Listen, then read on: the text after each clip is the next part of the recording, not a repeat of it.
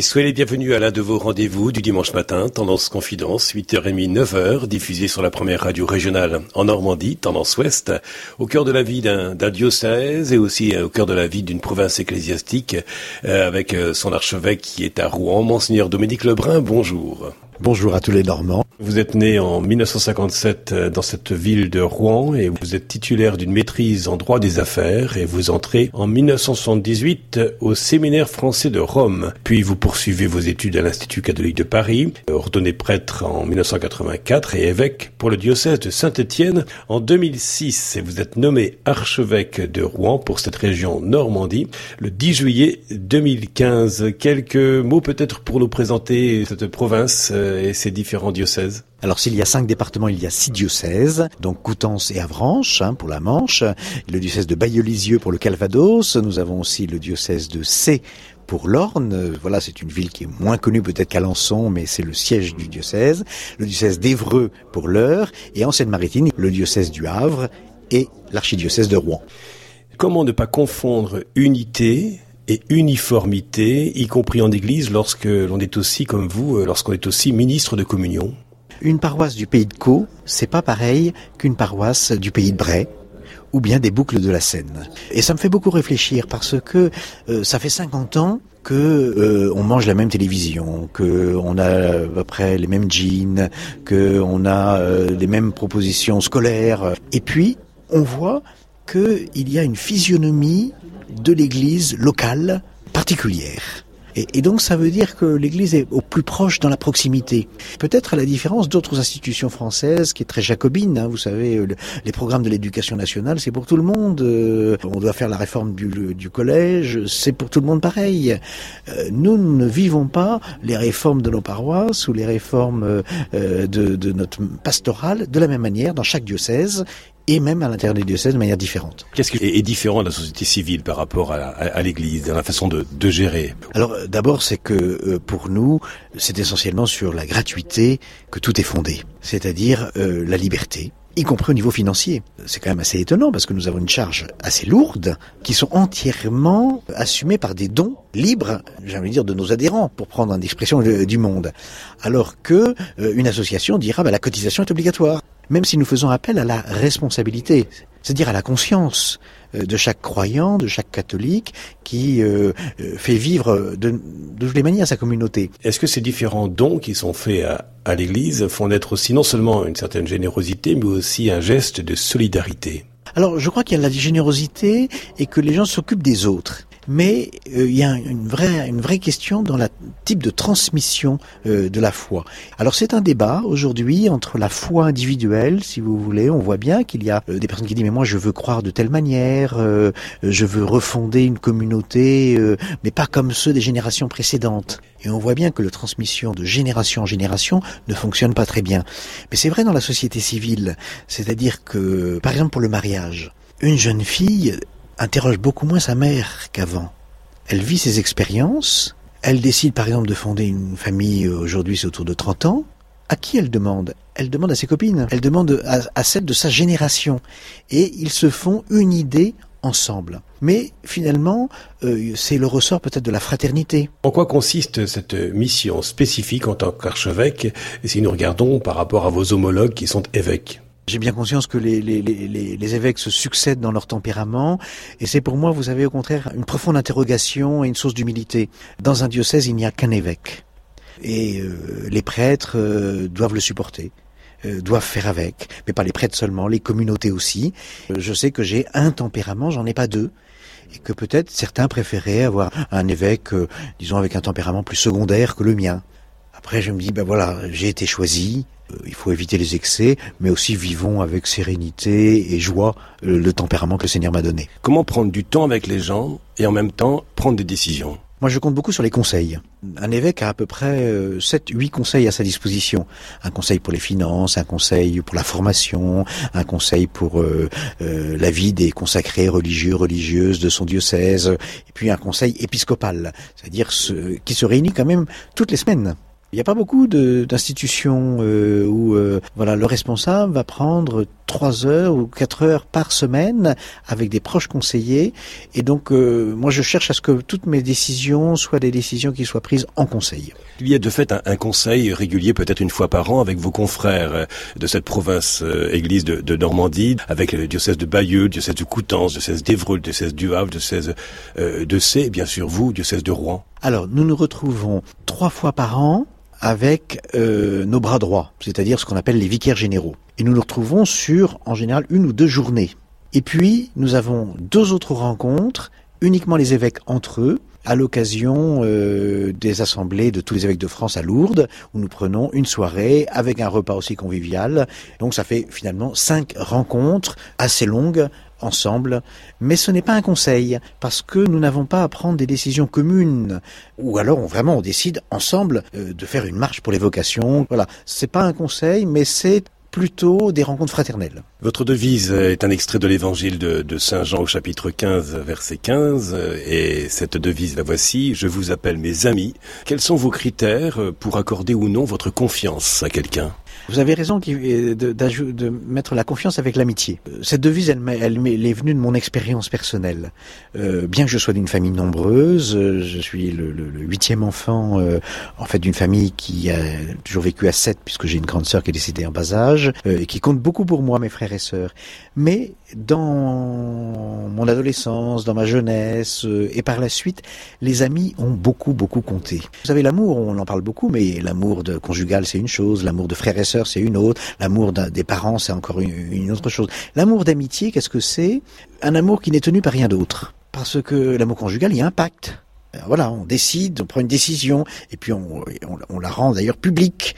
Alors pas forcément à la mairie, mais on va la dire à ses parents, maintenant on est ensemble. Euh, l'amour d'amitié, il n'y a pas de décision, ça ne se voit pas d'une certaine manière, il n'y a pas des liens du sang, il y a simplement, voilà, on se veut du bien on se veut du bien, il y a une complicité. Alors, je ne mets plus de critères à l'amitié.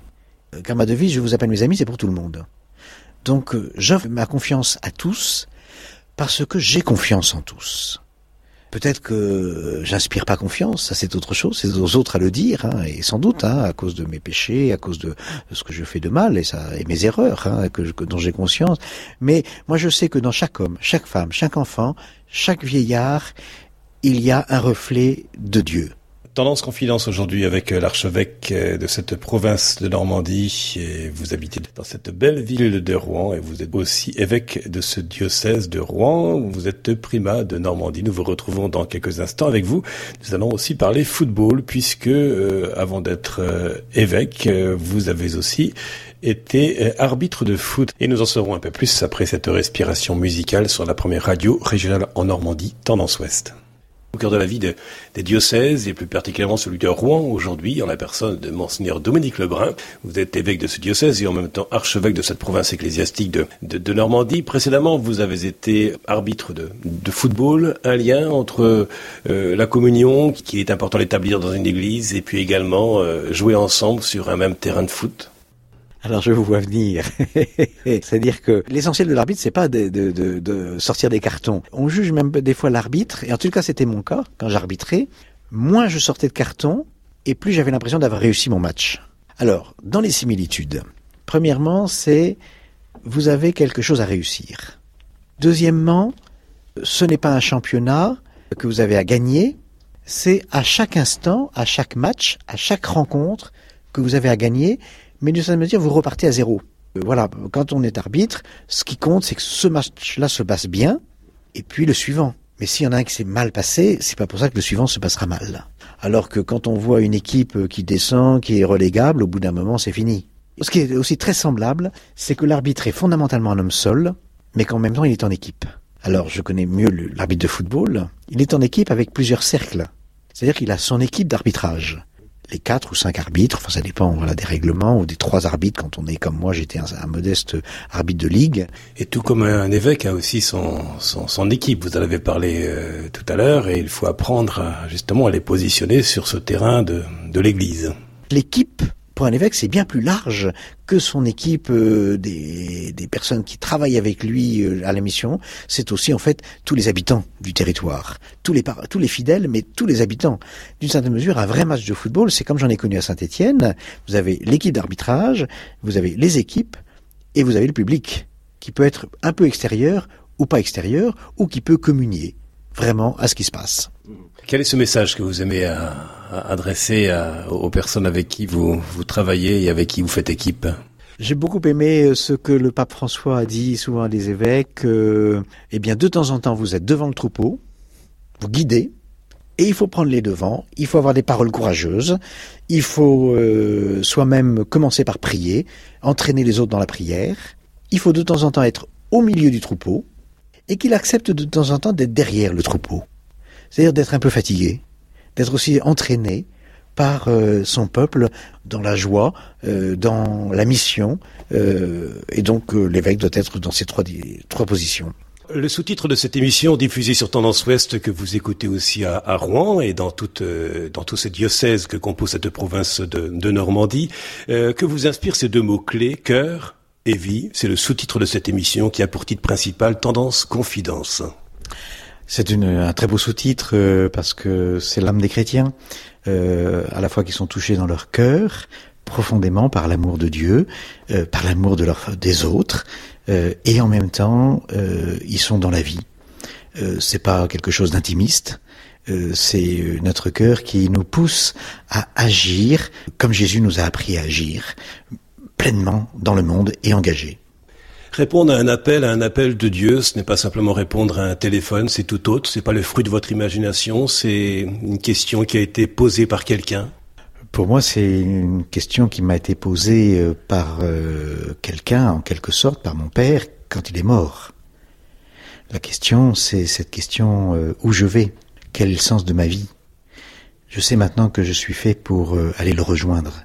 J'avais 13 ans, je dirais que la résurrection est devenue quelque chose euh, de, tangible euh, au niveau euh, le plus profond de, mon être existentiel. Et donc il a fallu que je dise quel est le sens de ma vie. Et précisément en étant prêtre, c'était pour dire à mes amis ce qu'est la vraie vie. Comment être assez audacieux, monseigneur Dominique Lebrun? Comment parler de l'évangile dans le monde de ce temps, tout en respectant les souffrances et en tenant en même temps l'espérance qui anime chacun de ces visages rencontrés? Nous avons à marcher avec euh, avec tous, avec nous-mêmes, déjà avec nos propres souffrances, avec les souffrances de nos familles, de nos proches, avec au cœur hein, cette euh, espérance euh, définitive que l'amour vaincra, que l'amour a déjà vaincu en Jésus et qu'il vaincra de toutes les manières, et qu'il n'y a pas d'autre chemin que cet amour. Aller avec notre cœur dans la vie des hommes, c'est le sous-titre de votre émission. Les projets pour euh, cette province ecclésiastique dont vous êtes archevêque, monseigneur Dominique Lebrun, et aussi les projets pastoraux pour votre diocèse qui est à Rouen. Eh bien, nos projets, c'est comme vous l'avez dit, euh, mettre en œuvre la mission. C'est-à-dire que chaque disciple ou chaque communauté, parce que ça n'existe pas un disciple de Jésus isolé, euh, mais euh, allant jusqu'à même la démarche personnelle, chaque communauté euh, vive de la joie de l'évangile et, et envie de communiquer aux autres la joie de l'évangile. Je rêve presque chaque dimanche en sortant de, l'église, euh, le chrétien se dise, tiens, ce que j'ai entendu là, j'ai envie de le dire à telle personne avec qui j'ai parlé dans la semaine, avec mon voisin, avec mon collègue de travail, euh, avec quelqu'un de la famille, ou mes enfants qui ne sont pas venus à la messe. J'ai envie de lui répéter telle parole de Jésus, ou de lui partager l'expérience de communion que je viens de faire. Un mot d'espérance ou de joie à transmettre au cœur de notre société, euh, qui traverse parfois des turbulences. Ce n'est pas toujours euh, facile d'exprimer ce mot d'espérance ou ce mot de joie. Je crois que le monde a besoin que nous durions dans la joie de la résurrection, c'est-à-dire de la vie qui est plus forte que la mort, c'est-à-dire de l'amour qui est plus fort que la haine, c'est-à-dire à la victoire euh, de l'amour sur la haine, mais que nous le fassions avec beaucoup d'humilité et que nous fassions le bon combat contre notre propre péché et non pas euh, le combat contre des boucs émissaires. Le mot paix, c'est un mot aussi que nous pouvons euh, transmettre. Il est lourd de sens, y compris pour votre diocèse de, de, Rouen après euh, cet assassinat du père Jacques Hamel. Oui, le, pardon, c'est un, grand mot. Pour moi, je le vis comme un chemin. Il n'est pas immédiat et on tourne la page. La blessure est là. Euh, pour, pour moi, en tant qu'évêque, pour mes frères prêtres, pour les, la famille, les neveux et nièces, les, les sœurs et frères de, du Père Jacques Hamel, euh, mais aussi sa, sa, paroisse, sa dernière paroisse, mais aussi l'avant-dernière ou encore avant, euh, qui ont été touchés profondément. Alors bien sûr, on peut penser à ceux qui ont commis, mais on, on, on se pose toujours la question, est-ce qu'ils l'ont commis seuls? Et, et, il y a ceux qui les ont encouragés, ceux qui les ont euh, euh soutenus, euh, il y a leur famille, et nous faisons du chemin. Nous rencontrons petit à petit ces personnes, ces communautés. Euh, nous, nous faisons un chemin vraiment de purification pour euh, pour vraiment dire non. Le seul à qui nous ne pouvons pas pardonner, c'est Satan, parce que c'est lui le, le, seul auteur véritable du mal. Ce n'est surtout pas une communauté qui a une autre croyance que la nôtre. Euh, nous voulons annoncer que Dieu aime chacun et tous.